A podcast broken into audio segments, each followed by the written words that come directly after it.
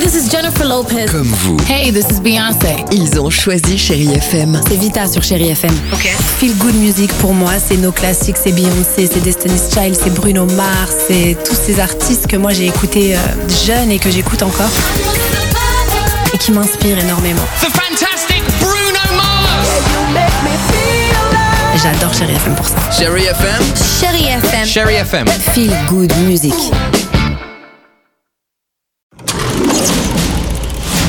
Chérie FM Cinéma, Marc Choquet. Bonjour à tous et en ce premier week-end de cette nouvelle année, je vous souhaite au nom de toute l'équipe de Chéri FM Cinéma une magnifique année 2020 à vous et vos proches. Et côté ciné, je peux déjà vous dire que nous allons encore vivre de grands moments. Allez, je démarre avec une comédie qui va parler à tout le monde depuis mercredi, Play d'Anthony Marciano avec Max Boublil et Alice Izaz. Merci papa, merci maman pour ce cadeau incroyable.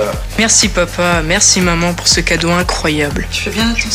Max Boublil, bonjour. Autant être sincère, j'ai adoré ce film. Qu'est-ce qu'on peut dire sur Play On peut dire que c'est euh, un jeune homme qui a reçu une caméra euh, quand il avait euh, 13 ans en 93 et qui a filmé jusqu'à ses 38 ans toute sa vie et c'est les meilleurs moments de sa vie euh, compilés. Voilà, pour être simple. Play, une comédie réussie, drôle et tendre à la fois. Et puis je poursuis avec un registre différent avec le premier long métrage de Julie Manoukian, Les Vétos, avec Clovis Cornillac et Noémie Schmidt. Tu sais que 80% des étudiants en veto, c'est des femmes. ben, on n'est pas sorti de la semoule. Nous sommes dans le Morvan et Nico est le dernier vétérinaire du village. Quand Michel, son associé et mentor, lui annonce de partir à la retraite, Nico sait que ce sera dur de trouver quelqu'un, mais pas de souci, la relève sera bien là. C'est Alexandra, une jeune diplômée depuis seulement 24 heures. Et cette rencontre, est-ce qu'elle va marcher Allez voir Les Vétos, c'est humain et touchant.